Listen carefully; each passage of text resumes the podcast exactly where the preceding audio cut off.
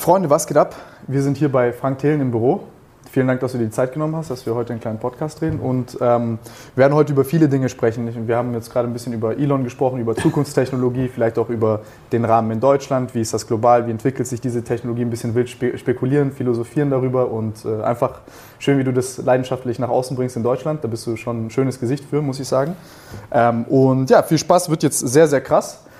Frank, meine erste Frage wäre, hm, was, also was machst du gerade im Moment? Was interessiert dich gerade im Moment am meisten?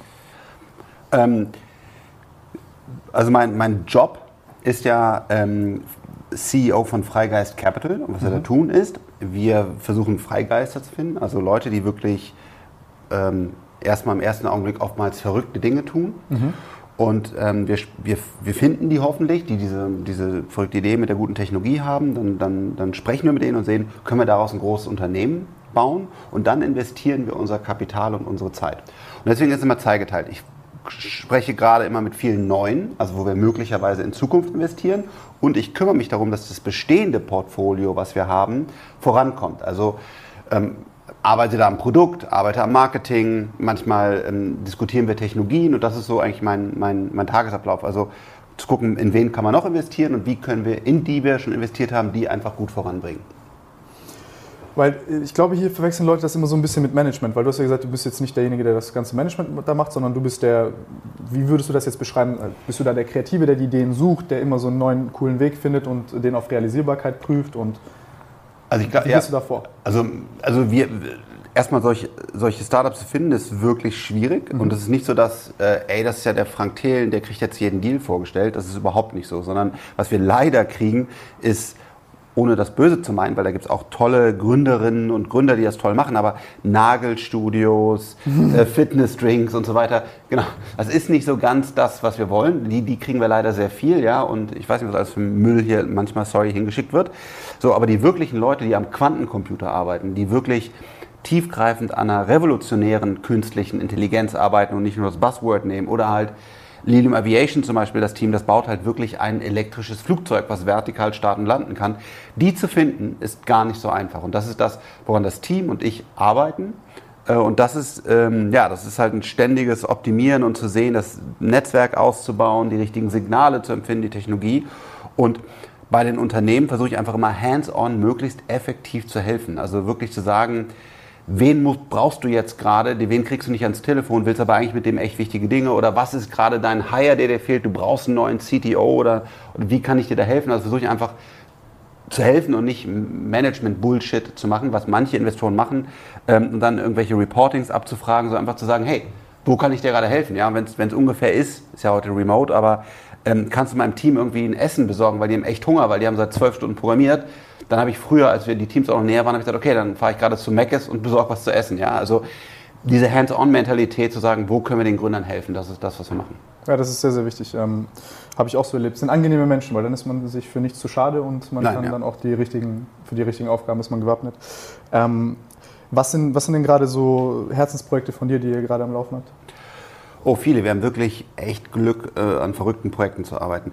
Eins, was man vielleicht schon mal gehört hat, ist ähm, Lilium Aviation. Das ist wirklich, das sind vier wirklich brillante Köpfe, die auch also ein Vielfaches klüger sind als, als ich. Das wirklich, also was wäre ein Background? Deren Background ist halt, dass die ähm, Flugzeugbau oder, oder die, die Physik dahinter, die Mathematik dahinter wirklich auch studiert haben und verstanden haben oder im Softwarebereich und ähm, also nicht irgendwie lustig mal ein Flugzeug bauen wollten, sondern das wirklich verstehen, also von, von A bis Z. Und äh, da haben wir investiert und das sind jetzt 600 Leute in München. Ähm, die haben mehrere hundert Millionen ähm, Euro an Kapital eingesammelt und äh, das Team hat es geschafft, den Prototypen fertigzustellen und auch schon zu fliegen. Das äh, kann man sich auch anschauen. Und die sind wirklich auf dem Weg, jetzt das fliegende Auto. Das hört der Daniel, der, der soll jetzt bald nach Frankfurt auf dem Flughafen, habe ich gehört. Soll, soll an ganz viele Flughäfen kommen. Ähm, aber äh, also den, das fliegende Auto, das hört er nicht gerne der Gründer, weil er sagt, es ist ja eigentlich kein fliegendes Auto, sondern halt ein Jet, ein Flugzeug, was vertikal starten kann. Aber im Volksmund sagt man halt das fliegende Auto. Ähm, das fliegende Auto wirklich Wirklichkeit werden zu lassen. Es hat keine Emissionen, wenn man ähm, das mit dem richtigen Strom belädt. Und das ist schon eine Revolution der Menschheit. Aber Endurosat zum Beispiel, das ist ein Team, ähm, was was Nanosatelliten baut und die dann zum Beispiel mit SpaceX hochschießt. Dann fliegen die Satelliten um unsere äh, Welt, äh, liefern Fotomaterial, bauen Kommunikationswege auf. Unfassbar der Gründer. Raicho, eine Maschine auch, super intelligent. Oder noch ein letztes Beispiel, äh, nehmen, wir, nehmen wir Kraftblock, das ist ein Energiespeicher, der zu 80 Prozent aus recyceltem Material besteht, der keine seltenen Erden, auch eher ein Volksbegriff, aber quasi alles das, wo man oftmals dafür Kriege und so weiter braucht, leider auch in der Batterietechnologie, kann man noch äh, darüber sprechen, aber keine seltenen Erden, 80 Prozent aus recyceltem Material, unendlich viele Ladezyklen, hohe Energiedichte, das ist ein neuer Energiespeicher auf Nanotechnologie, ähm, den wir mit unterstützen dürfen. Also wir haben wirklich Projekte, wo ich einfach auch selber total stolz bin und es nie geglaubt hätte und nie erträumt hätte, dass ich dort mit einem kleinen Teil mit dabei sein darf und, und den Gründer unterstützen darf. Krass. Ja, ist wirklich krass, ja. Das ist wirklich verrückt. Also und wir fangen gerade erst an. Da kommen noch echt die Deals, die wir, äh, ja, also wir dürfen wirklich jetzt an, an so crazy Shit äh, arbeiten und ich darf halt meine Erfahrungen äh, mit dem Team, wir haben ja ein Freigeist-Team, wir sind ja zehn Leute, äh, ich bin ja nur einer, einer von, von, von der ganzen Mannschaft äh, und wir dürfen da echt unterstützen und helfen und, und unsere Erfahrungen und äh, das, eine, das ist ein großes Glück, ja. Ja, das ist auch sehr spannend. Also bei, den, bei dem Fliegen im Taxi, da würde ich mich die ganze Zeit reinsetzen und mir das erklären lassen, stundenlang. Also das würde mich sehr interessieren. Ja, ist super krass, was sie da bauen und, und auch die Labs, die die aufgebaut haben und so. Aber ich versuche halt da zum Beispiel auch das Gründungsteam und auch das Team möglichst selten anzurufen, sondern mhm. wirklich nur zu sagen, wo kann ich dir jetzt sehr konkret helfen? Immer wenn ich mit ihm spreche, werde ich nervös, weil ich weiß, jede Minute von seinem Leben ist so wertvoll, weil er baut gerade dieses Ding. Nee, das ist ineffizient. Ich weiß, äh, ich rede gerade nur so aus. Ja, so, ja, so das würdest du gerne und ich auch, aber genau, du musst mir selber mal auf die Finger hauen und sagen, fahr jetzt nicht hin, lass das Team in Ruhe, äh, weil genau das, ja. Ja, krass. Und wie kommt es dazu? Das werden sich jetzt auch einige fragen. Ich, ich meine, du hast, äh, was ist dein persönlicher Werdegang? Wie, wie, wie bist du zur Technologie gekommen? Ähm, ich habe selber scheiß Schulzeit gehabt, bin vom, vom Gymnasium runtergeflogen, äh, habe dann... Äh, Warum, ja, was hast du gemacht? Schlechte Noten, war nie der Überflieger, ja. War, war irgendwie so, war halt nicht so, nicht so gut. Und äh, mich auf der Realschule, auf der Realschule lief es auch nicht so richtig gut, aber noch okay. Und äh, dann stand ich irgendwann mit einem Realschulabschluss da und mein Vater hat gesagt, oh shit, was wird aus dem Kind? Und hat, hat dann glücklicherweise eine neue Schule hier in Bonn aufgemacht, die, wo man Fachabitur machen konnte, so ein, so ein halbes Abitur und parallel eine Ausbildung zum informationstechnischen Assistenten. Das war noch Löten und E-Technik und so weiter. Ja. Ah. Und äh, die habe ich dann abgeschlossen, sogar das war dann ganz gut. Und äh, dann habe ich noch ganz viel Blödsinn gebaut. Aber irgendwann habe ich dann auch eine Firma mal erfolgreich aufgebaut selber. Ich habe viele Firmen gegründet. Die meisten haben nicht funktioniert, aber ein oder zwei haben dann ganz, ein oder zwei haben dann wirklich auch ganz gut funktioniert. Da hatten wir dann 100 Millionen Kunden. Das, das war vor dem Internet, also vor dem großen Internet. Heute hat ja fast jeder gefühlt 100 Millionen Follower. Aber wir haben damals wirklich, das war noch ein Start, da gab es noch kein AWS oder so, hatten wir schon 100 Millionen Kunden auf, auf, einer, auf einer weltweiten Basis. Das war schon ein ganz guter Erfolg. Und äh, das Unternehmen haben wir dann verkauft an, an Fujifilm, die kennt man vielleicht noch, weiß nicht, früher war das ein großes Unternehmen. Ja, da, da hab ich, das habe ich gelesen, hast du irgendwie 75 Prozent gehalten dran, die haben gesagt 13 bis 19. Genau. das verkauft. Da, da hatten wir ein paar Millionen dann Rückfluss, äh, auch für heutige Dimensionen noch keine Riesenbeträge und haben dann aber wieder investiert aus Spaß und haben gedacht, das Geld ist weg. Ich meine, die gehen auf eine gleiche crazy Mission wie wir. Sorry, wie willst du da überleben? Also das, die meisten Firmen waren gefällt, die ich gemacht hatte. Aber ich habe gesagt, ich gebe was zurück, weil das finde ich gut, aber das Geld hatte ich abgeschrieben. Und dann hatten wir Glück, Können, whatever und haben dann auch noch in echt erfolgreiche Unternehmen investiert. Also sowas wie MyTaxi, heute Free Now, ist so eine Taxi-App. Ähm, Wunderlist ist der größte Taskmanager. Wunderlist, ja, das habe ich auch gelesen, das war krass. Ja, ist der größte Taskmanager der Welt geworden, an Microsoft verkauft. Kauft da äh, heute die Bonial Group, Axel Springer, äh, also die Bild-Zeitung zum Beispiel machen, haben das gekauft. Also wir haben echt ein paar ganz gute, gute Investments gemacht, wurden, hatten dann noch mehr Geld und haben halt dieses Spinning Wheel immer größer gemacht. Einfach mit dem eigenen, mit dem eigenen Geld. Und auch heutzutage ist das meiste, was wir investieren, unser eigenes Geld, also von meinen Partnern auch. Und äh, wir haben ganz wenig externes Geld und können dadurch, wenn ich jetzt, wenn wir zusammensitzen, kann ich quasi heute in dich eine Million investieren, ohne dass ich halt in irgendwelche Gremien muss oder irgendjemand fragen ja? muss.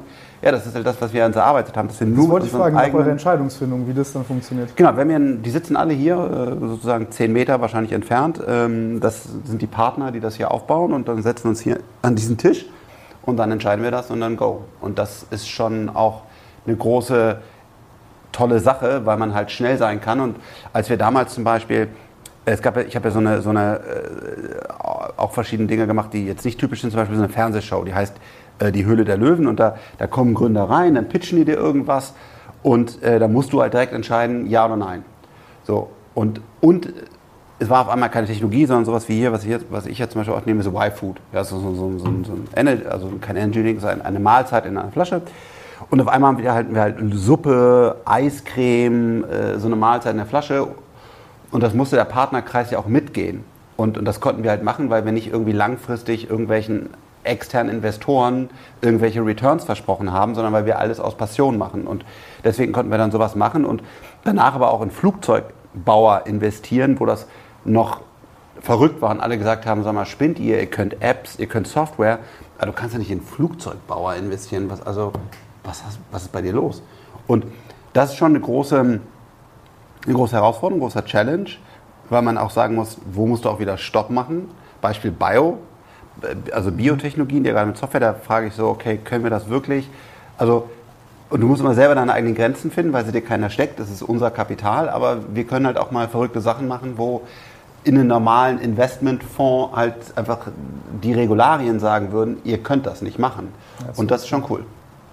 Ja, wie, wie, das, das, interessiert mich auch. Wie bemisst du solche, vor allem diese neuen ganzen Technologien? Ich meine, wir hatten das einmal mit der Dotcom-Blase, dass dann einmal äh, Euphorie bricht aus, da wird überall Kohle hinterhergeschmissen und jeder erzählt dann, er hat seine neue zukunftswegweisende Technologie und dann ist da Euphorie auf den Märkten.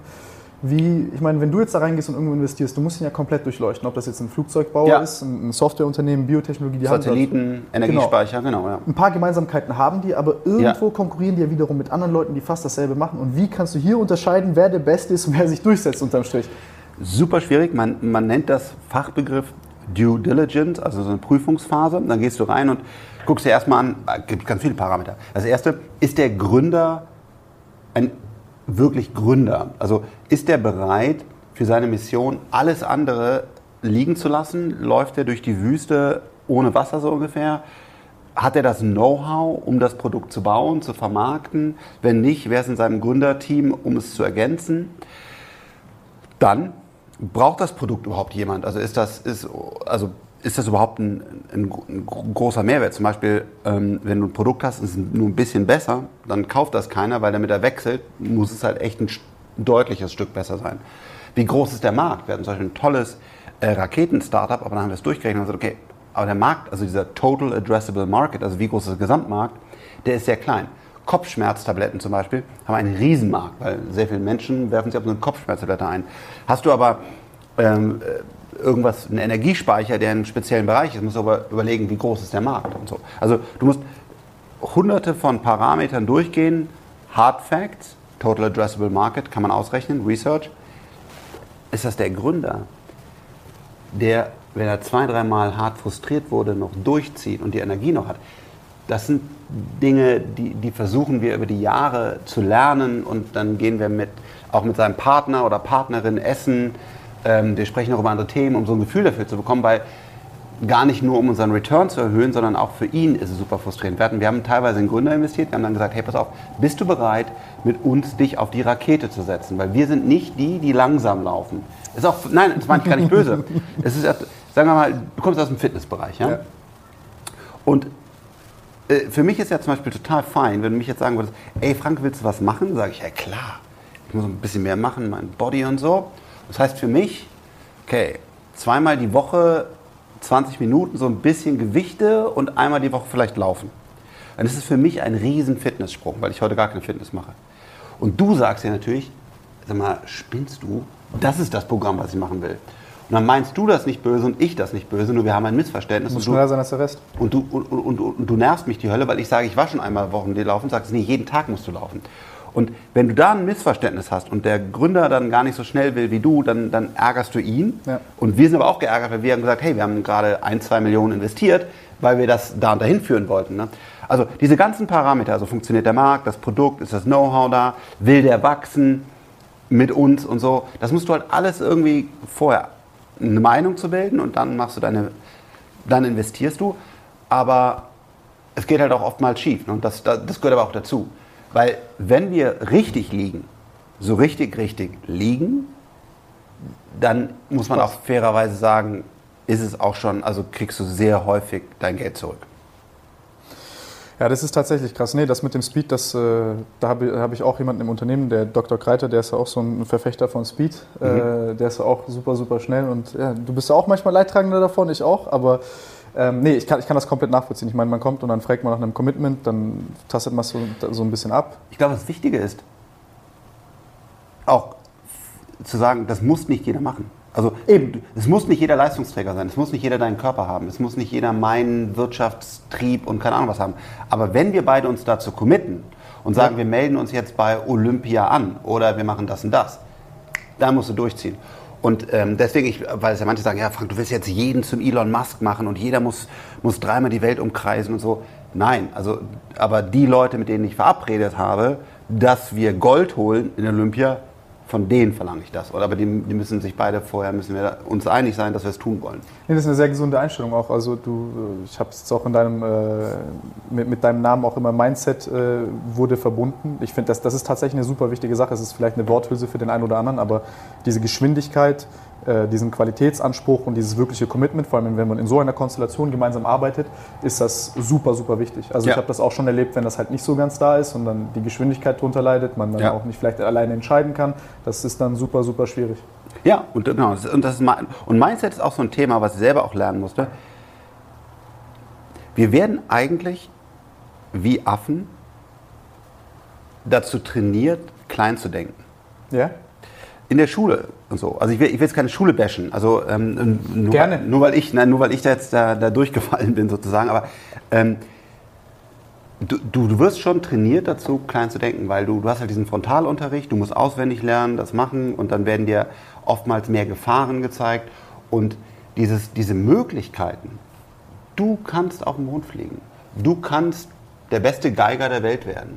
Du keine Ahnung, dieses du, du kannst das schaffen. Ja? Das wurde mir so nicht vermittelt, bis ich Leute getroffen habe, die mir das gezeigt haben, gesagt haben, hey, du kannst machen. Und, und dieses Mindset ist, ist wichtig, ne? dass man das, das, also dass es das gibt, muss auch nicht jeder toll finden, aber dass man sagt, hey, ähm, klar, wenn du super hart arbeitest, dann, dann, dann wirst du der beste Geiger der Welt. Und wenn du alles andere als zur Priorität B machst. Und das ist sowas, was mir ein bisschen fehlt. Und dann kommt, kommt super oft Kritik, wenn ich das mache.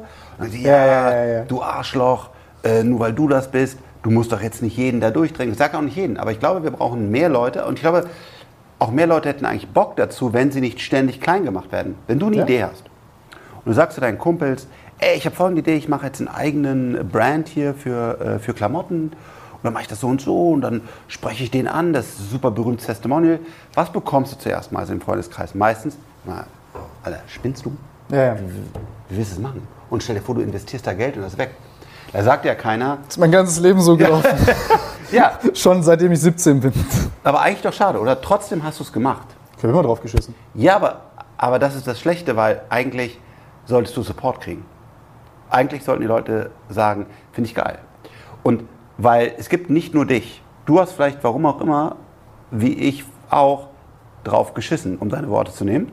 Aber äh, ich weiß nicht, 80, 90, 70 Prozent scheißen nicht drauf. Freunde, entschuldigt die kurze Unterbrechung. Falls ihr uns sehen möchtet und nicht nur hören möchtet, gibt's das Ganze auch auf YouTube. Der Link ist unten in der Beschreibung. Jetzt geht's weiter. Viel Spaß damit. Nee, definitiv. Also der Druck ist gigantisch. Also und, bei, von jedem, von meiner Mutter, so, vom Umfeld. So, und dann, und dann macht das nicht. Und dann sagt, okay, ohne jetzt jemand nahe treten zu wollen, weil ich, ich finde das Leben auch vollkommen in Ordnung, ich gehe halt zum Finanzamt.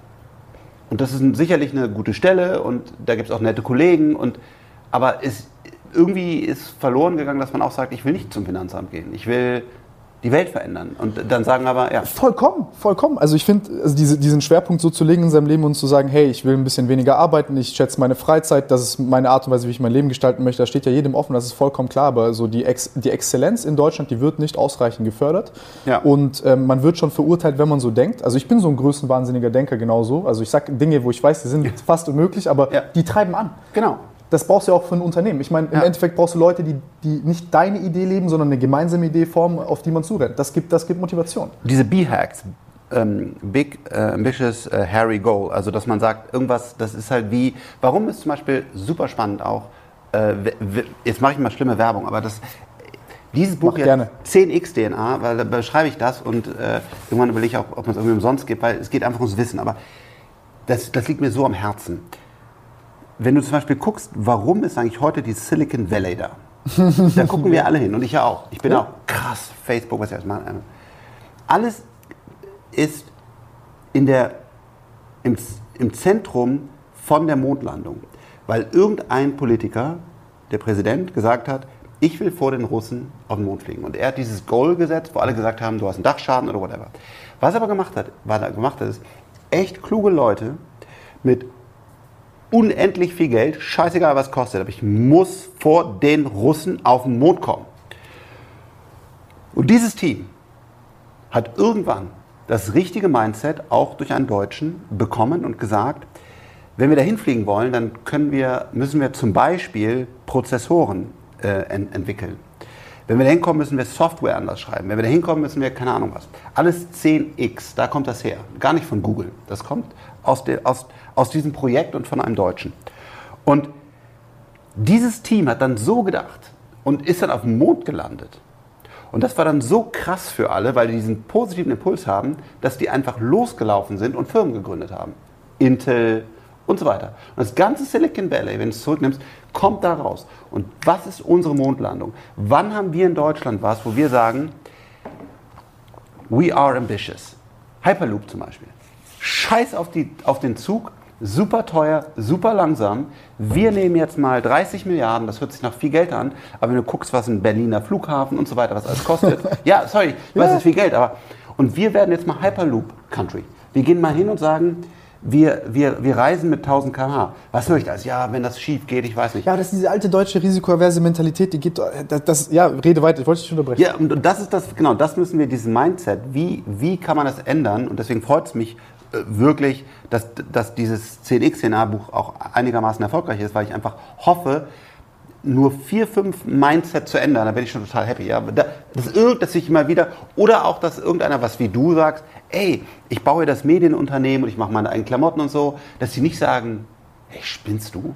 Also das ist, Mindset ist so wichtig. Also ja, da ist die Kultur ein bisschen, äh, wir, wir, YouTuber sagen nicht so gönnerhaft, aber ähm, um, um, kurz dort anzuknüpfen, vor allem mit dieser Mindset-Geschichte, weil ähm, ich kenne meinen Weg, wie ich dazu gelangt bin, da so ein bisschen meine eigene Perspektive auf die Dinge zu bekommen, die ganz, äh, also für mich persönlich wertvoll und, und, und erkenntnisreich war.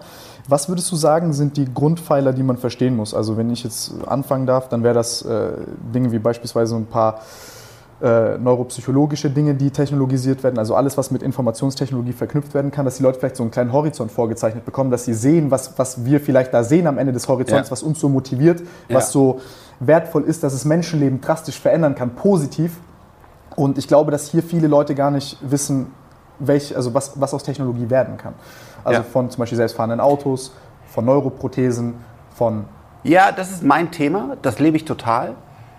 Aber ich glaube, noch viel allgemeiner, was einfach möglich ist. Ja. Und das kann ein Café an der Ecke sein. Also zu zum Beispiel zu sagen, ich kündige jetzt beim Edeka, also das ist ein toller, toller äh, Warenhändler, aber ich kündige jetzt beim Edeka an der Kasse und ich traue mich, mein eigenes Eiscafé aufzumachen oder whatever. Also im Kleinen wie bis zum Großen, dass, dass dann der, der Student, der, der TUM, wie jetzt die, die Felilum-Gründer sich trauen, einen Flugzeugbauer zu bauen, wo alle sagen, du hast einen Schuss. Egal wo. Und natürlich mein Thema ist Technologie, aber egal wo, geht aus der Komfortzone raus und traut euch einfach mehr und, und, und reflektiert einfach, ja, euch wollen alle runterziehen. Ja. Ich weiß gar nicht, ob im Bösen oder ob es einfach so ein Reflex ist, aber lasst euch nicht verunsichern, sondern traut euch und macht das. Und das ist, glaube ich, wenn du mich jetzt fragst, was ist mit Technologie möglich, dann drehe ich halt durch. Also ja. ich meine, das ist halt, äh, das ist halt Wahnsinn. Ja? Also die Welt wird sich so so, so radikal verändern. Ich habe das mal den Baukasten der, der Zukunft genannt und einfach mal aufgeschrieben, was es gibt. Also ich meine, klar, künstliche Intelligenz, dazu kommen Quantencomputer, die machen die künstliche Intelligenz intelligenter, 5G, bringt latenzfreie Kommunikation, also quasi jedes Rechenzentrum rutscht auf die Glühbirne, weil die Latenz weggeht. Äh, kannst du immer weitermachen. Ne? Also, also, das Ganze aufeinander, aber auch zu legen, sich das vorzustellen, was das für infrastrukturelle Veränderungen sind, wenn du Sensorik hast, die latenzfrei kommuniziert. Ja. Also welche Muster von Daten du, also das ist, sich das vorzustellen allein ist wirklich verrückt. Nur damit gleich connecting, also man, die, die kommunizieren nicht latenzfrei natürlich, sondern mit einer sehr, sehr, sehr geringen Latenz. Aber das ist ja so die Expansionsrichtung, in die es geht dann. Ja, gefühlt ist es heute schon latenzfrei, weil wenn, wenn du heute dauert es halt zu lange und was passiert ist eigentlich, dass du das Rechenzentrum quasi in die Glühbirne bringst, weil die Antwortzeiten so schnell werden. Ja nur, ich sehe schon die Comments, äh, Frank hat nichts verstanden. Also eine sehr, sehr, geringe, sehr geringe Latenz. Zum Beispiel, klar, und dann dazu Quantencomputer, die, die dann nochmal eine völlig neue Dimension in die künstliche Intelligenz zum Beispiel bringen werden. Dadurch wiederum werden neue Werkstoffe entwickelt werden können, weil wir dann auf einmal die Software haben, äh, neue LED-Technologien und das Orchester, wie ich das nenne, was dann zusammenspielt aus dem ganzen Scheiß mit 3D-Druck und lalala That's insane, ja. Und, und, und, und äh, die Veränderung, also in den nächsten zehn Jahren werden wir mehr Veränderungen sehen als in den letzten 100 Jahren. Also, und da kam ja was, ja. Da kam das Internet, da kam bla bla was in den letzten 100 Jahren alles kam, Smartphone. Aber in den nächsten zehn Jahren werden wir wahrscheinlich drei, vier Mal mindestens so viel neue Breakthroughs wie so ein Smartphone oder Internet sehen, wie wir in den letzten 100 Jahren gesehen haben, werden wir in zehn Jahren sehen. Das ist exponentielle Entwicklung. Ja, das hat äh, der Kurzweil sehr schön mit diesem ja. Moore's Law Diagram da, was er da schön gemacht hat in diesem Logarithmic Plot.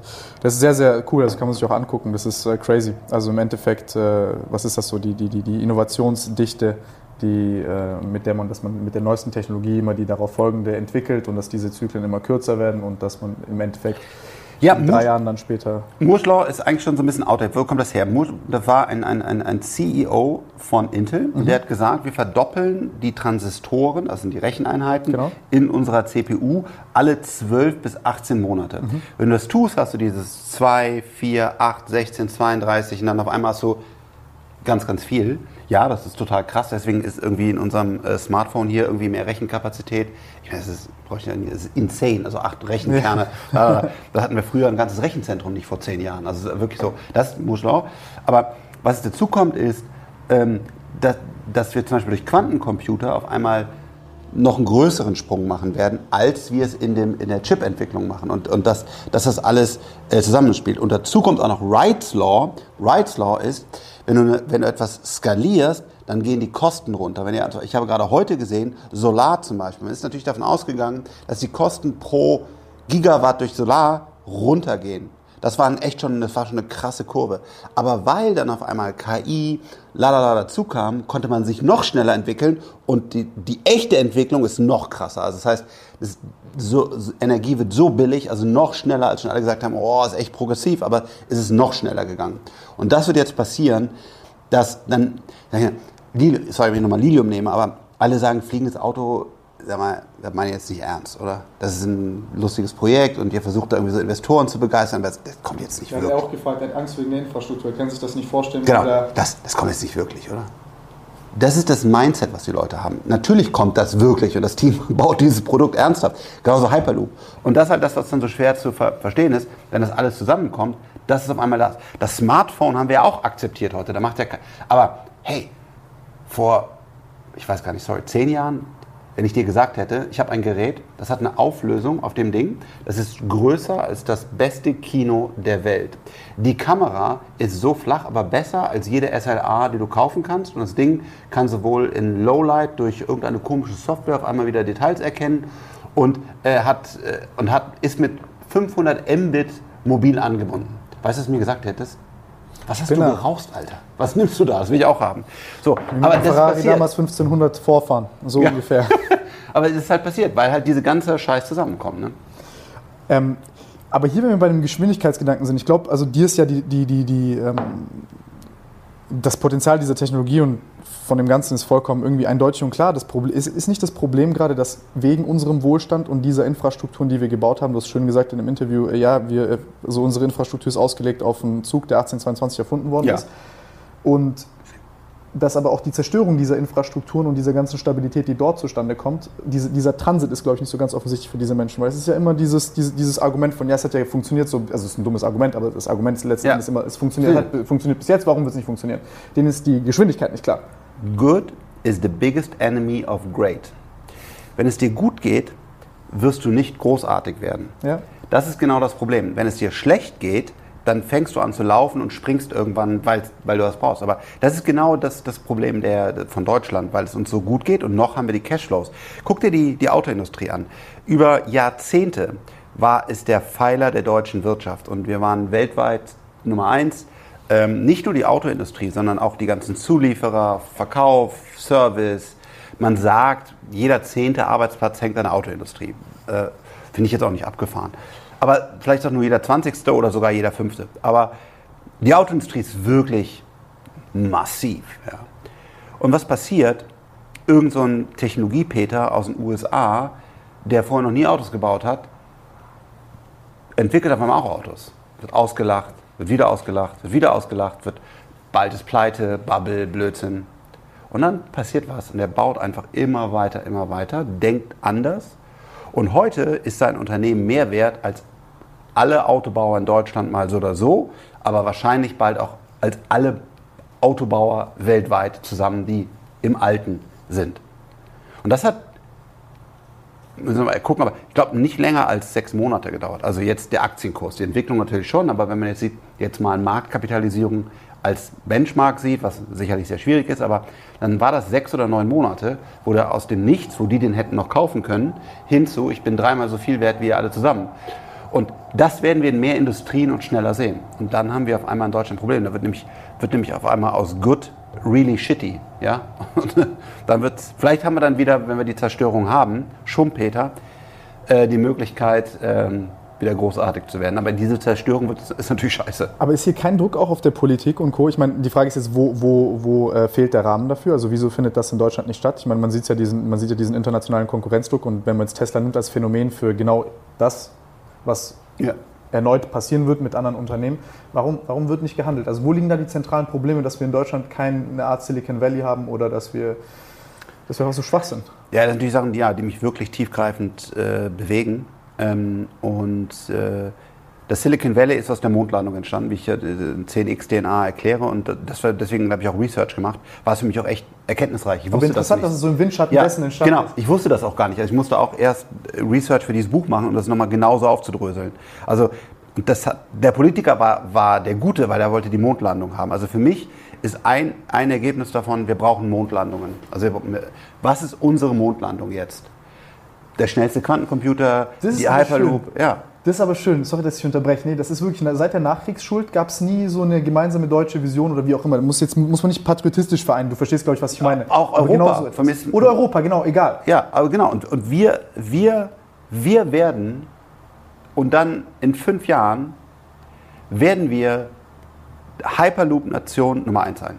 Jetzt kannst du gleich schon die ganzen Kommentare lesen. Oh, der Frank ist in Hyperloop investiert. Der sagt das nur, weil er unbedingt noch mehr Geld. Ja, ja, nee, nee, also mach also, dir da auch jetzt keine Sorgen, wenn du über Buch oder Drink oder was auch immer sprichst. Ich bin da. Das sind deine Produkte. Ist doch klar, dass du enthusiastisch bist. Ja, genau. Dann hast du auch wieder diese Hater und dann äh, deswegen nimm auch gerne ein anderes Beispiel. Wenn es nicht eine Hyperloop ist, weil ich da investiert bin, sondern irgendwas, wo ich gar nicht investiert bin, auch total super. Es geht mir nur darum, dass, dass wir mal wieder uns irgendwas zutrauen. Von mir ist auch das, die beste Bildung noch besser und soll auch gar keiner daran verdienen, ja. Ähm, weil, weil du hast ja so ein bisschen auch, ich bin ja auch vielen Medien, ähm, dass du einfach, wenn du sowas sagst, will ein riesen Hyperloop-Netzwerk haben, dass manche das hinterfragen, ist ja eigentlich auch gut und sagen, was, warum sagt der Frank das? Und dann sagt, ah, das investiert, deswegen will er sein Geld verdienen. Ist ja erstmal ein guter ja eine Gedanke. Einfache, auch. dumme Antwort. Ja, ja, aber genau. Aber deswegen auch zum Beispiel, dass wir sagen, wir haben die, die digitalste und beste Bildung in der Welt. Oder was auch immer. Aber das sehe ich nicht. Sag mir mal, übrigens China, habe ich auch im Research im Buch erst gelernt, kannte ich so vorher auch nicht, die machen das. Die veröffentlichen, kann jeder von euch nachlesen, einen Langfristplan für ihr Land. Ja. Die haben einen 5-Jahres-Plan, einen 10-Jahres-, einen 50- und einen 100-Jahres-Plan. Den würde ich gerne mal für Deutschland sehen. Ja, das ist sehr, sehr Was gut. ist denn unser, was ist denn, wollen, wollen wir, wollen wir Quantencomputer, wollen wir, von mir ist auch nicht, ist mir auch alles so, aber was, wo ist denn unser, unser Big Goal? Wo, wo sagen wir, da sind wir so richtig exzellent? Und das, genau, das... Äh, das wäre sehr schön, wenn man das hätte. Ja, und das, also ich, ich kenne auch nicht alles, aber mir, ist es, mir ist es nicht bekannt. Das, ist, das wäre das wär tatsächlich sehr, sehr schön. Ich meine, gut, ähm, jetzt auch nicht der Rest hier irgendwie über China. Ja, ihr wisst, ihr, ich glaube, ihr wisst, was ich meine, brauche ich jetzt nicht anfangen, aber ähm, ist natürlich ein bisschen leichter, wenn man, wenn man eine relativ stabile Regierung hat über einen Zeitraum von 100 Jahren. und, und, aber jetzt bist du auch wieder bei so einem Punkt. Ich habe zum Beispiel neulich, äh, hab, die Headline war nicht mal von mir, da stand, glaube ich, alle Kinder müssen so denken wie Jeff Ja, ich habe es gelesen, das wurde so. gehatet. Ja, aber mega gehatet. Erstens mal habe ich das so nie gesagt, aber ist auch fein. Aber da geht es auch darum, sie sollten so denken zu lernen wie. Und hey, warum nimmst du nicht mal das als positives Ding, dass die Steuern hinterziehen, was ich gar nicht mal weiß, oder kann man alles diskutieren, aber so zu denken, das ist das, das, ist das, das Wichtige. Ja? Und das, das, was, was kann man daraus ziehen? Deswegen ähm, auch krass, wenn ich irgendwas über China äh, sage, hey, China macht das und das gut, dann, dann sagen oft, ja, aber es ist ja total scheiß fucking Regierung. Mache ich einen Haken dran. Aber trotzdem können wir doch genau. lernen, genau. warum soll denn unsere Demokratie, für die ich bin, nicht das von der Diktatur, die ich scheiße finde, lernen. Ja, man kann den Werterahmen so, genau, Elon Musk ist scheiße, China ist scheiße. Nein, also die haben auch gute und lass uns doch das Gute lernen. Wir hatten uns ja vorhin auch bei den Konfrontationsgesprächen, ich glaube, das ist irgendwie so eine, ja, das, das, deswegen, deswegen machen wir auch diesen Podcast, dass man eben so ein bisschen äh, äh dass, dass, den ganzen Graubereich dazwischen vielleicht mal thematisieren kann. Ansonsten ist ja Punchlines und es ist eher der Selbstinszenierungsdrang, der da im Vordergrund steht. Wer gewinnt das Konfrontationsgespräch? Ja. Ähm, aber ja, und ansonsten wegen deiner Aussage, ich finde die vollkommen in Ordnung. Also ich kann die auch einordnen. Du sagst im Endeffekt, äh, Deutschland braucht Eier. So. Ja. ja, nein, ja. ist so. Also genau. man braucht Eier und Visionen, die, für ja. die man sich einsetzt und sich nicht von Durchschnittlichkeit runterziehen lässt. Also ich meine, so, so, muss man und nicht, sehen. Und nicht sich in der großen Koalition... Heißt nicht, dass du groß, größenwahnsinnig wirst dadurch. Heißt es ja nicht. Nein, genau. Du musst dann First Principle, also du musst das hinterlegen können mit Physik, Chemie genau. oder was auch immer, genau sagen, so, es ist möglich, dass wir das größte Hyperloop-Netzwerk oder die beste Bildung oder was immer machen, weil das ist mein Plan. Und da kann irgendjemand sagen, oh, das ist aber riskant. Das ist fein. Aber es muss, es muss grundsätzlich muss es einen Plan geben, wie, es schaff, wie wir es schaffen könnten. Und das, genau, das fehlt uns, eine große Vision. Das ist jetzt eine, das ist jetzt eine spannende Frage. Ich meine, du, du hast ja hin und wieder, berätst du dich ja auch da mit Politikern und so. Wie kann ich mir das vorstellen, wenn du jetzt mit denen da sitzt und du sagst, okay, also wir haben jetzt, wir haben, wir haben jetzt folgende, also der Professor Rick hat gesagt, wir haben jetzt diese Fahrtabhängigkeiten von der Infrastruktur von, äh, äh, vom Schienennetzwerk und wir haben jetzt hier Hyperloop. So, wie kriegen wir jetzt eine Transit hin von hier nach hier? Eine geordnete. Ja. Also mhm. all das. Ich meine, es ist ja vollkommen offensichtlich, wenn wir, also ich meine, du kannst, wenn es anfängst, alles aufzubröseln und zu, und, und zu erklären, dann ist es vollkommen klar, dass ein, dass ein Hyperloop-Netzwerk mal zumindest nicht unsinnig ist. Es ist mega sinnvoll, ja. Total Cost of Ownership ist günstiger und so weiter, ja. Es traut sich keiner, es traut Warum? sich keiner. Warum? Also was, was, wie wird dort diskutiert? Und, und also ich, ich verstehe ich, ich verstehe es nicht. Ich verstehe es wirklich nicht. Ich glaube, es sind komplexe Dinge. Das eine ist, du hast ja mal eine Kanzlerin oder einen Präsidenten, heißt ja in manchen Ländern, und darunter hast du dann Minister, die sind dann verantwortlich für Verkehr oder für Bildung oder was immer. Sagen wir mal sogar, du holst den jeweiligen Minister ab. Mhm. Dann hat er aber ein Ministerium mhm. und er muss es auch irgendwie durch einen Bundestag und so weiter durchschieben. Und selbst wenn jetzt, nehmen wir mal als Beispiel, äh, Andi Scheuer, der macht jetzt bei uns Verkehr, äh, dafür wäre. Mhm dann ist das, glaube ich, schwierig durchzusetzen, weil irgendwann die, die Linke schreit, ja, aber damit können wir so und so viel äh, Arbeitslosen das und das geben. Und dann hast du eine, eine, schwierige Diskussion und sagst, willst du jetzt wirklich Geld da rein investieren, weil wir bräuchten doch eigentlich ganz dringend das und das. Und irgendeiner müsste sich halt trauen, Entscheidungen zu treffen und zu sagen, weil damit Deutschland auch noch in 100 Jahren eine Zukunft hat. Genau das wollte ich gerade sagen. Aber das ist halt eine schwierige Diskussion, weil die Leute, dann müsstest du dich ja trauen zu sagen, ähm, die, äh, vielleicht sogar in den nächsten fünf bis zehn Jahren haben wir nichts davon, aber danach, die nächste Generation wird davon, und die Leute, die wie du, die jetzt jung sind, werden das wahrscheinlich auch noch erleben. Aber das, so, das ist ja oft das Problem der DAX-Konzerne. So lang denkt ja keiner. Also diese Time Horizon, der ja. ist oftmals ein Problem, ja. Total. Ja, der wird ja auch finanzmathematisch immer schön abgewertet. Das ist ja auch, nee, das, ja, das ist auch klar, ja. also auch verständlich, ne, weil die Unsicherheit wächst. Du bräuchtest also einen, ja, ich weiß gar nicht mal, ob es überhaupt ein Kanzler oder Kanzlerin könnte, ja. weil die bei uns natürlich auch gar nicht so viel bewegen kann, was wiederum gut ist. Und, also es gibt ja Vor- und Nachteile. Ne? Also eigentlich, ich habe mal jetzt ganz hart das äh, gesagt, wir müssten mal vier, fünf Jahre in die Diktatur gehen, sozusagen, ja. und danach in der Demokratie zurück. Aber damit wir einfach mal aufräumen, damit dieser ganze Wahnsinn an Papierkram und, und diese ganzen Gesetzesdschungel und das einer, einer, den wählen wir, aber dann darf der mal wirklich entscheiden. Und dann nach fünf Jahren geht er auch wieder weg. Aber weißt du, einer, der wirklich dann einfach mal entscheiden kann. ich sehe schon Schlagzeile, Frank Thelen schlägt Diktator vor. Ja, genau. Aber du, mir ist das ja egal, deswegen. Nein, ich aber, verstehe ja, vollkommen, ja, was du meinst. Ne? Ja, ja, genau, aber das kommt natürlich da raus. Aber ähm, aber da, weißt du, dass wir mal, dass wir mal in Geschwindigkeit kommen und, und, und, und sagen, wir machen jetzt unser Bildungssystem. Ich meine, wie, wie, wie lange wird diskutiert, dass das Bildungssystem, wir haben einen sogenannten Föderalismus, das heißt, Die Bildung obliegt, soweit ich das verstehe, nicht dem Bund, sondern dem jeweiligen Land. Ne? So, ja, aber jetzt führ mal äh, die bösen Tablets ein. Ganz böse, sie fressen Kinder. Aber ich sage mal, wir würden unseren Tablets gut finden. So. Wir führen also diese Tablets ein. Das geht gar nicht, weil jeder es irgendwie anders macht und, und es ist schwierig, so eine Softwareplattform zu bauen, mit der dann alle lernen können. Und wenn die dann jedem Land einzeln entwickeln, so. Aber es ist bis heute nicht geschafft, den Föderalismus abzuschaffen. Weil dann irgendeiner schreit aus dem Land Bayern und denkt, verliere ich meinen Fahrer, verliere ich meinen Status. So sagt es natürlich keiner. Aber das ist ja das, was ehrlich passiert. Die, die, Pöst, die kämpfen an ihrem Pöstchen. Das heißt, die Politik ist schon auch schwierig geworden zu verändern. Ja? Und das, das ist das, was mir, was mir fehlt, diese Agilität und dass man einfach mal. Ja. Aber ich verstehe auch den Nachteil, eine Diktatur ist auf jeden Fall der falsche Weg. Aber manchmal wünsche ich ja, mir. Das ist ja der klassische utopische Wunsch zu denken, wäre ich jetzt der Diktator und könnte ich alles managen, wäre alles besser und ich habe ja gute und schöne positive Gedanken und dann funktioniert das schon alles. Nee, aber ich, also ich, ich kann den Punkt voll und ganz nachvollziehen. Ich glaube, was mich daran stört, ist einfach ich als Außen, ich, ich, ich schreie nur von der Tribüne, ne? ja. also es ist immer ganz bequem, das weiß ich. Ja. Aber ich sehe, okay, es gibt für mich einen relativ nachvollziehbaren Weg, wie man zu einer Entscheidung kommt und die ungefähr bemessen kann, ob gut oder schlecht, dann kann ich die einbetten in einen Zeitraum und ich muss die wiederum einbetten in ein übergeordnetes Ziel, dem sich jeder Politiker verpflichtet, das einzuhalten. Mhm. Weil sonst können die dort weiter ihren Machtkampf ausüben und sich gegenseitig streiten. Aber was ist deren, also was ist deren, deren Pflicht in diesem Fall, wenn wir keinen Plan haben? Weil dann hast du genau das, dass sie versuchen, ihre eigene, also das hört sich alles so schwachsinnig an, aber im Endeffekt das, was du, das, was du berichtest, dass er dort versucht, dann den Fahrer zu beeindrucken und so weiter und so fort und dass man diese Dinge mittlerweile halt zentralisieren kann. Damals war das vielleicht sinnvoll, dass das, äh, dass ja. das, dass das auf, auf Landesebene stattgefunden hat, heute halt nicht Weil es da Ernten gab und keine Ahnung. Genau. Heute wurde es nicht geändert. Deswegen gibt es Latein noch in der Schule.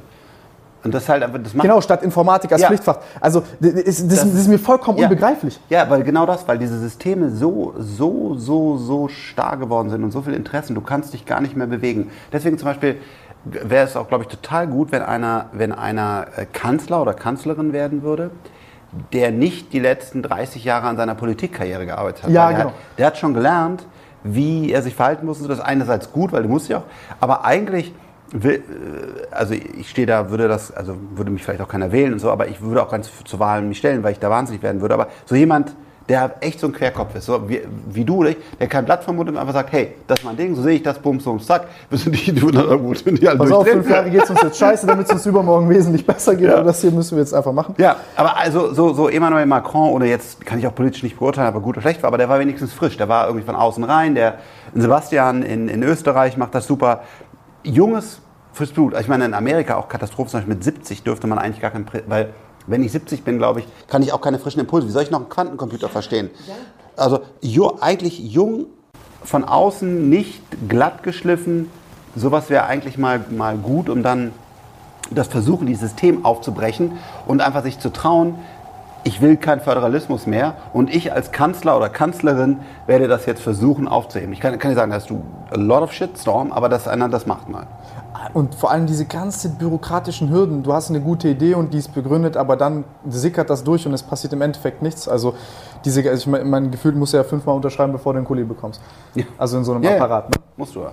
Und äh, die können ja auch gar nicht mehr in Wettbewerb treten mit dem, mit, mit, der, mit dem ganzen Rest der Welt. Das ist ja, ich glaube, das ist das entscheidende Problem. Wenn du dir zum Beispiel mal äh, China anguckst und du siehst, okay, gut, die haben jetzt vielleicht dann in der einen oder anderen Stadt 600 Kameras auf einen Quadratkilometer, was fürcht, also yeah. furchteinflößend klingt. Wirklich. Yeah.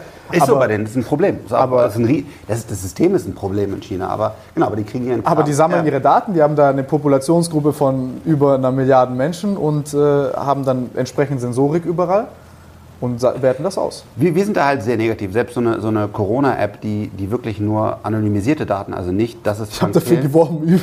Ich auch. weil, weil der Punkt ist, da steht gar nicht mal Frank Thelen, sondern eine random ID und die kann durch ein Netzwerk, ich weiß, das ist für die meisten Nicht-Informatiker schwierig zu verstehen, aber ihr könnt mir vertrauen, das ist wirklich so, äh, die ist nicht zuordnenbar, sondern es ist also quasi nur, man weiß, ich habe Corona und ähm, aber das ist nicht Frank Thelen, sondern diese ID. Und weil wir beide uns irgendwann mal getroffen haben mit der ID, also, und selbst da haben die Leute in Deutschland Angst, diese App zu installieren und zu sagen, oh, das war riesen Datenschleuder. Aber schön hier TikTok und Facebook und keine Ahnung. Aber ja, also wir brauchen eine andere. So eine ganz krasse ich will, Doppelmoral. Ich will ein Gesetz durchsetzen, wenn ich Politiker werden würde, kann ich sagen, eine meiner ersten Gesetze wäre, ich verbiete Papier für alles, was Wirtschaft und Politik ist. Ich verbiete das einfach. Ich glaube, es ist der einzige Weg, wir wirklich digitalisieren. Natürlich würden die Leute schreien. Aber wenn ich allein schon wieder. Schreib gerne auf Papier. Corona. Du kannst auch deine Liebesbriefe schreiben, was du willst. Aber wenn du was machst, was wirtschaftlich oder sonst relevant ist, muss das digital sein. Und ja, allein aus Ablagezwecken und so. Ey, guck doch mal, ich komme aus Mallorca, muss ich mich ein Blatt Papier irgendwo registrieren. Da muss das jemand ablegen. Und, nee, und dann habe ich neulich ZDF oder so gesehen, ja, und wir haben so viele Corona-Fälle, gucken Sie mal die ganzen Aktenordner hier. Und ich denke, das ist nicht euer Ernst. Ver verwaltet den Aktenordner. Man würde halt heutzutage sagen, okay, du machst ein Skript, wo vollautomatisch E-Mails rausgehen und Leute informiert werden und dann können die halt in einem verteilten Datenbanksystem sich melden und Nee, da rufen halt Leute an und dann schreiben die einen Zettel und dann, ich meine, sorry, ich, ja, aber, aber das ist nicht ertragbar. Nein, Existenzdruck, das ist das große ja, genau. Problem auch. Die haben keinen Existenzdruck. Die werden alle ja. vier Jahre wieder gewählt und die müssen keine Gewinne bringen und müssen, die sind ja nicht auf Effizienz getrimmt. Das ist ja das große Problem. Also ich will jetzt hier auch nicht sagen, dass die, dass die funktionieren müssen wie ein, äh, wie ein Unternehmen oder so. Aber ich beispielsweise als Unternehmer, ich könnte mir solche Sachen gar nicht leisten. Also ich, ich, könnte so eine Bürokratie nicht aufrechterhalten. Das wäre das Dümmste vom Dummen. Und, und dort tun wir es äh, äh, beweihräuchern. Das ist so absoluter Schwachsinn. Deswegen, genau, so ein Gesetz zum Beispiel, man müsste Papier für Wirtschaft und Politik abschaffen innerhalb von zwei Jahren. Das würde ich zum Beispiel machen. Damit hast du natürlich echt eine Menge Leute, die, sich, die dich wirklich nicht mögen. Aber genau, wer, wer hat, wer hat die, die Guts, das, das zu machen? Dann hast du aber auch mehr Geld für die Arbeitslosen beispielsweise, wenn du sowas machst. Ja, ich bin, also, ja, für, ich bin ja für ein Grundeinkommen. Äh, ich auch, aber gut, das ist eine schwierige Sache, wo ich jetzt auch nicht wirklich äh, äh, educated drüber reden kann. Das ist eher so eine kleine, ne, so eine Herzenssache, dass ich äh, da gerne will, dass jeder Mensch ein Grundeinkommen hat, inwieweit und wann das möglich sein wird. Es ist gut, kann ich dir sagen. Ja? Ja, also alles, was wir an Studien und Dings sehen und mit vielen auch gesprochen, die es eingeführt haben in einem kleineren Bereich, Teststätte und so weiter. Also bisher alles, was man sieht, ist gut. also für Kriminalität muss man das so oder so machen? Ich meine, also das ist jetzt vielleicht nicht so eine popular. Meine Frau ist Brasilianerin. Ja. Ähm, wenn du einmal in São Paulo warst, ähm, dann weißt du. Äh das Problem ist ja relative Armut. Das ist ja das Problem. Also nicht absolute Armut ist nicht so das Problem, da kommen die Leute super miteinander klar, aber bei relativer Armut hast du das. Und egal, wo du das jetzt hast, wo halt zum Beispiel krass Wachstum hast durch diese äh, digitalen Technologien und du halt ein schlechtes soziales Auffangnetz hast vom Staat, dann hast du genau einen Anreiz dafür. Ja. Das, also allein dafür ist das schon notwendig. Also das ist, aber das ist äh, ganz tricky. Ähm, ja, ja, ich wollte gerade irgendwas sagen, ich habe schon wieder vergessen. Egal. Ich würde sagen, wir haben schon eine Menge Input für deine Community, oder? Ja, wir haben, wir, wir haben immer sehr viel Input manchmal.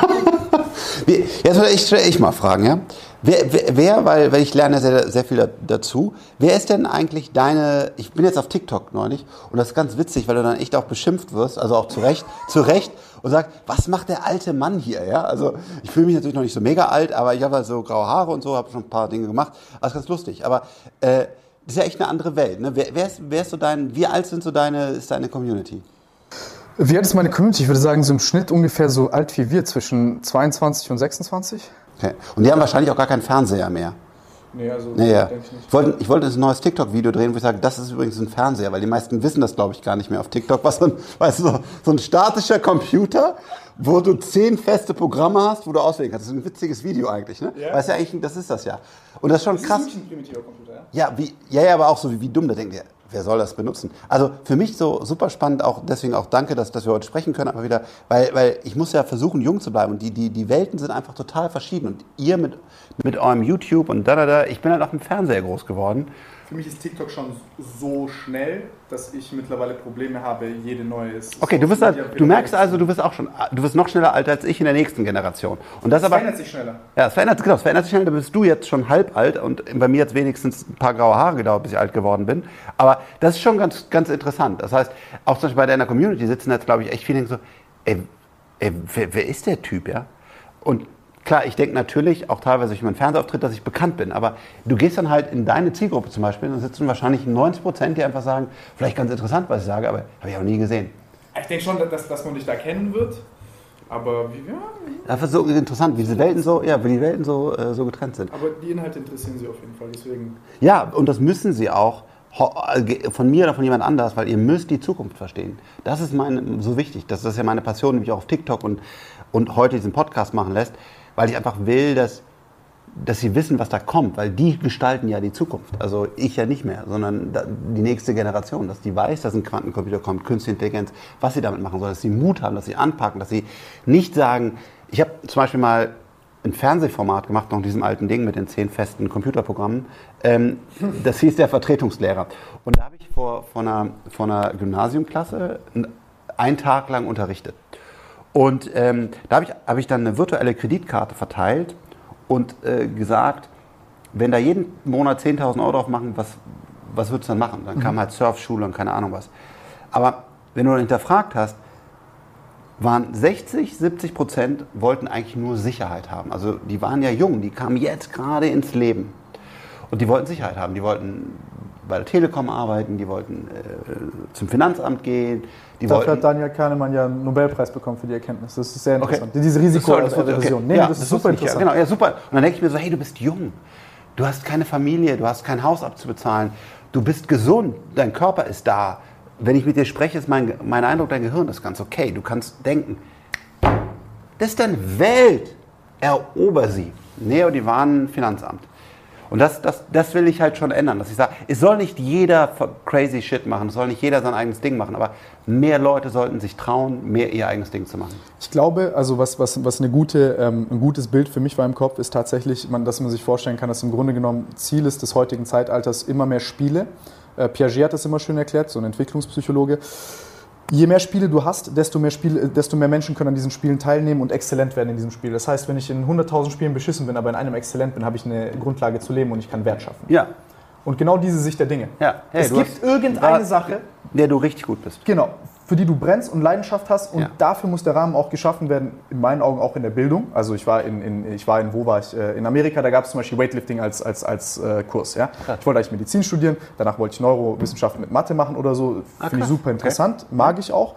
Aber ähm, dieses Pumpen allein schon, das hat mir so viel auf dem Weg mitgegeben. Also ich meine, es ist auch ganz interessant, was Neurotransmitter technisch so passiert mit dem Hirn. Ne? Ja. Also zum Beispiel Kraftsport ist einer mit Ausdauersport einer der einzigen Mechanismen, äh, die man kennt, um äh, den Decline von flüssigem IQ zu konservieren. Ab dem 25. Lebensjahr bist du ja dümmer. Du bist zwar gebildeter, weil du immer mehr weißt, aber ne, agiler wirst du nicht mehr so wirklich. Ja. Und das kannst du konservieren mit diesem Sport. Ja, auch ganz interessant, so die neurophysiologischen Grundlagen Krass. dafür. Ähm, und das ist etwas, das lernst du halt, indem du das machst, indem du diese Freiheiten hast und die leben kannst und nicht indem dir jemand anders diktiert, okay, so ja. muss jetzt Schule strukturiert sein und so und das ist jetzt deine, der, der Satz an tollen Eigenschaften und Leidenschaften, die du entwickeln darfst. Ja. Und das ist in Deutschland, muss ich sagen, extrem, extrem erstickend. Also ich meine, du bist ja auch jemand, der in der Schule nicht äh, seine Leidenschaft wahrscheinlich gefunden hat, Nein. aber jetzt hier brillant ist. Ja, ja also ich glaube, genau, also hätte auch nie einer, glaube ich, gedacht, dass, äh, dass aus mir mal was wird, wie man vielleicht sagt, dass ich irgendwie meinen Weg irgendwie finde. Äh, Ah ja, ich glaube, deswegen muss, soll sich jeder trauen. Einfach mach das, wo, wo dein Herz und, und, und weißt du, und dann hast du mal zwei, drei Jahre in Sand gesetzt. Ja, so ja. what? Solange du nicht irgendwie eine Verantwortung für zwölf Kinder und drei Häuser und keine Ahnung was hast, scheiß dir drauf. Du hast eine Verantwortung für dein Leben und dafür, dass du was Tolles machst. Und die Angst ist, ist, ist zu viel immer. Deswegen gehen die Leute dann halt direkt in Sicherheit. Das ist das gerade nach dem Abitur. Aber du so bist doch jetzt das beste Beispiel dafür. Wir haben gerade eben darüber gesprochen, dass du, äh, als du in meinem Alter warst, auch äh, bei der, bei, das war damals bei der Bank, diese, mhm. ich weiß nicht, ob es eine Bürgschaft war oder so, aber die haben es die einfach vorgelebt, du hast unterschrieben ja. und dann war es eine Million. Dumm, scheiße, kann man jetzt wieder kommentieren, wie man möchte, aber dumm, ja. wahrscheinlich der Super-GAU für jeden, der sagt, siehst du, da bin ich bestätigt in meinem Sicherheitsdenken und in meinem Vorsichtsprinzip. Ja, das sollte man, so dumm wie ich, sollte man an der Stelle auch nicht sein. Das war wirklich einfach grob aber, fahrlässig scheiße. Aber, aber hat es dir nicht auch geholfen auf eine gewisse Art und Weise? Ja, heute ist es natürlich auch eine ganz tolle Geschichte und es hat mir wirklich klar, im, du, du lernst im Schmerz und nicht in der Freude. Definitiv. Aber nein, bitte nicht. Also das war schon zu krass. Also das ist so wie, keine Ahnung, ich springe halt vom 100 Meter Turm, überlebe das. Das ist super, aber das ist ja nicht clever. Also war nicht clever. So. Aber zu sagen, ganz schlimmstenfalls habe ich keinen Job, lebe von Hartz IV oder was immer hier im Sozialsystem ist, das ist nicht schlimm. Das ist ja, einfach nicht eben. schlimm. Aber, so, aber geh nicht, genau, genau, genau. Und deswegen, aber, und die Opportunity, zwei, drei Jahre mal das zu machen oder zu versuchen, deinen Weg zu finden, als Surflehrer, als Programmierer, egal was, als Influencer, als, aber mal deinen eigenen Weg zu gehen, diese Opportunity zu verpassen, das hat einen ganz hohen Kostenblock, ja. den wenige sehen. Deswegen gehen sie dann direkt zum Finanzamt und da, die Fallhöhe, wenn du sie bei Null lässt und nicht wie ich, das bitte nicht machen, dich verschuldest ohne Ende, weil du glaubst, dann ist das, glaube ich, ein Noch eine Kaffeemaschine. Ja, genau. Dann ist das, glaube ich, echt ein guter, äh, ein guter Trade, auf den wir mehr machen sollten. Nee, ich finde, das ist sehr interessant. Also das mit dem Lernen durch Schmerz, ja, ich, ich denke, das, das ist notwendig. Also vor allem in deinem Fall, ich weiß, dass das äh, wahrscheinlich jetzt nicht, äh, dass du das nicht nochmal machen willst, aber du kriegst doch dadurch auch ein komplett neues äh, Verantwortungsbewusstsein, auch für den Laden, für deine Leute, weil du weißt, was passieren kann. Ja, Genau, ich, ich, ja, ich, also nur eine Million Schulden ist schon zu viel. Ne? Das sollte man einfach nicht machen. Am besten, genau. Nicht so tief fallen. ja, ja versuchst du noch hier schön zu reden. ja, cool. Ja, was auch noch interessant ist, vielleicht beispielhaft eine Technologie und um so ein bisschen den Horizont beispielhaft mit Leben zu füllen, wäre äh, Neuralink. Ja. Was hältst du davon?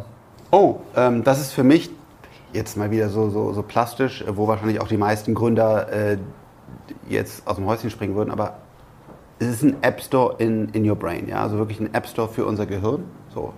Äh, und das wird kommen. Und wir befassen uns damit seit einigen Jahren. Ich habe verschiedene Teams äh, ähm, getroffen und mit denen gesprochen, die das entwickeln. Ähm, und das ist natürlich erstmal, auch mich hat das total geschockt. Ähm, eine, ein, ein guter führender Forscher in Brasilien hat das mit Affen gezeigt und konnte die Affen nachher steuern so auf Frage der Tier und so, da kann man viele ethische nicht einfach fragen. Aber äh, also da war, oh krass, das wird also passieren. So, wenn du folgendes überlegst, wenn ich dir dieses Ding hier wegnehme, dann bist du im Grunde genommen auch nur noch der halbe Mensch heutzutage, weil da sind deine Termine drin, deine Kontakte. Du das ist eine weißt, Prothese. Ja, du weißt, wo du, wann du wohin warst. Oh Scheiße, wo, wo ist eigentlich das Büro von Frank? Ähm, so, wenn ich das wegnehme, dann ist das schon krass heute, weil du ja eigentlich bist. Aber was ist das Interface? Das Interface ist eigentlich, das hatte Elon Musk auch sehr lustig gesagt, zwei Finger, natürlich äh, Voice, ich will das Wort nicht sagen, weil sonst wahrscheinlich fünf Geräte angehen, aber ähm, also es gibt diese, die, die Voice oder das. Und das jetzt zu sagen, du bringst das direkt rein, ist eigentlich gar nicht so abgefahren.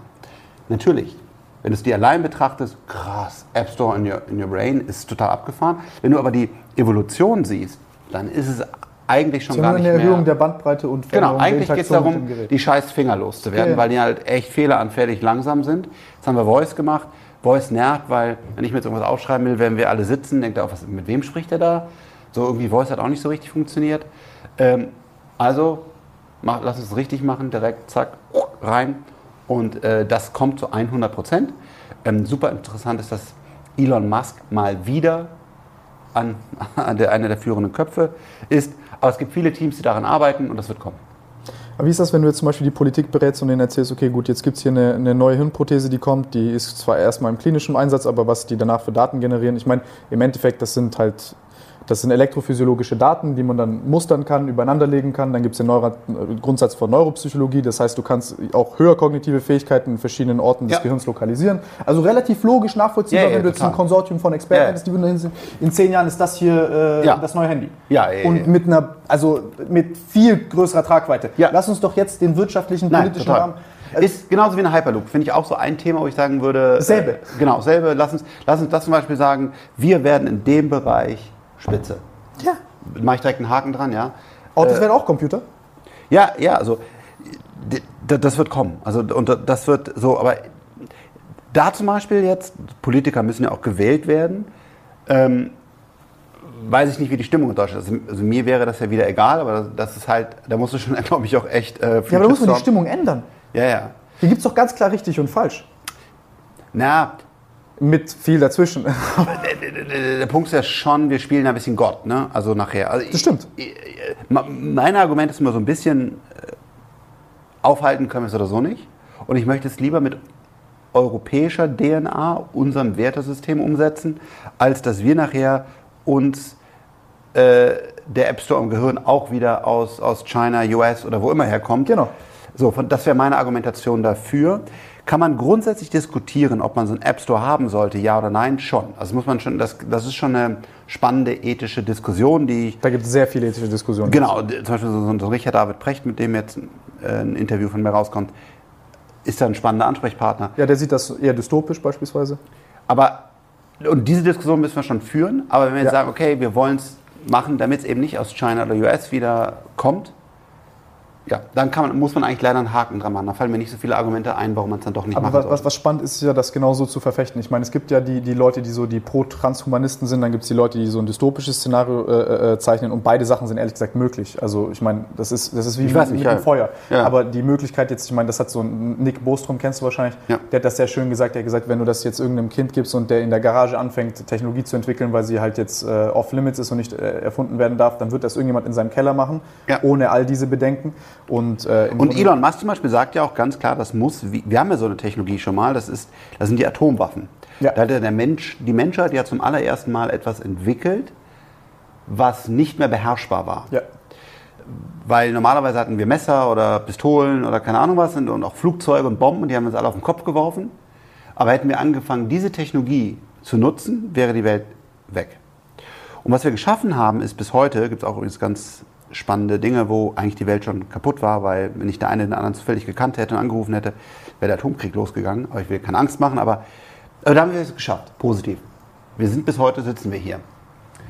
Und das Gleiche ist eigentlich nur AI. Das Gleiche ist, oder der App Store und Brain oder genau. was auch immer. Das Gleiche. Wir, wir müssen erkennen, dass es Atomwaffen sind. Ja. Oder halt Atomwaffen plus plus. Und müssen einfach wieder als Weltgemeinschaft zusammenkommen und das regulieren. Genau das muss das Ergebnis sein. Denkst du, dass es da so eine, also ist vielleicht eine Frage, die jetzt Horizont überschreitet, aber ich finde es interessant, die zu stellen. Denkst du, das ist national ähm, beherrschbar? Oder ist das ein internationales Problem, wo man nochmal eine Ebene höher schalten muss? Nee, das ist ein internationales Thema. Es müssen alle Staaten zusammenkommen. Das ist auch einer meiner Treiber, zum Beispiel Klima. Ähm, äh, das ist aktuell eine der größten Bedrohungen für uns Menschen. Das ja. sieht man nicht, weil er so langsam kommt und so. Ist ganz, ganz schlimm. Ich habe LinkedIn äh, dazu was Langes geschrieben. Aber Klima ist ein Riesenproblem. Und zum Beispiel, das kann Deutschland nicht lösen, das kann auch China nicht lösen, auch nicht US lösen oder Indien nicht lösen. Das ist ein internationales Thema. Wir werden immer mehr internationale Themen bekommen, wie AI, aber du musst es international machen. Und Deutschland und Europa wird einfach immer unbedeutender. Ähm, das ist ein Problem, weil ich will ein starkes Europa haben, damit ich solche Themen wie künstliche Intelligenz, Klimawandel, lalala, mit drei starken Mächten, die das nun mal dann sind auf der Welt, nämlich Europa, Asien im Speziellen, natürlich China und US, äh, verhandeln kann, damit, wenn nach einmal Europa wegbricht als starke Macht und nur noch zwei verhandeln, äh, ist schon mal schlechter und ich glaube, Europa bringt da echt auch eine Menge Input an Ethik und so weiter genau. rein, die wichtig ist. Deswegen ist allein das würde ja reichen, um zu sagen, hey, okay, tolles Argument, jetzt bauen wir mal, geben wir mal richtig Gas in Europa, in Technologie und machen das alles, aber hat bisher nicht gezündet. Das heißt, es ist jetzt die Zeit, wo wir dafür sorgen können, dass wir diese Sachen nach vorne bringen, jeder ein bisschen was dafür tut, dass man Seat at the Table hat und äh, mitgestalten kann. Ja. Vor allem auch philosophisch, ethisch. Lernt die Technologien, gründet ein Startup, wenn ihr wollt oder nicht, aber macht was, wenn ihr im großen Unternehmen arbeitet, bringt neue Ideen ein, geht in die Politik, geht wählen und überlegt euch nicht nur zum Beispiel die Grünen, ähm, die sind gar nicht so umwelttoll, weil, weil, die, weil die neuen Technologien gar nicht voranbringen. Ich sage auch nicht, welche Partei ihr wählen sollt, aber erkundigt euch wenigstens, befasst euch mit dem Parteiprogramm, geht aktiv wählen oder geht sogar selber, wenn, wenn noch besser in die Politik. Also jeder muss mitmachen, sonst wird das mit Europa leider nicht funktionieren. Ja, das ist äh, wirklich sonst zum Scheitern verurteilt. Ja. Also muss man ganz klar so sagen. Freunde, Frank, ich danke dir vielmals. Danke War dir. sehr, sehr nett und schönes Gespräch. Freunde, wir sehen uns dann beim nächsten Mal. Lasst einen Daumen nach oben da. Ansonsten gibt äh, ein paar Fragen an den Frank. Wir werden uns die durchlesen oder nicht. Nein, Spaß, die guten lesen wir uns durch. die, die guten, die fehlt die AI vorher aus. also, Freunde, wir sehen uns. Macht's gut. Ciao, ciao. Ciao.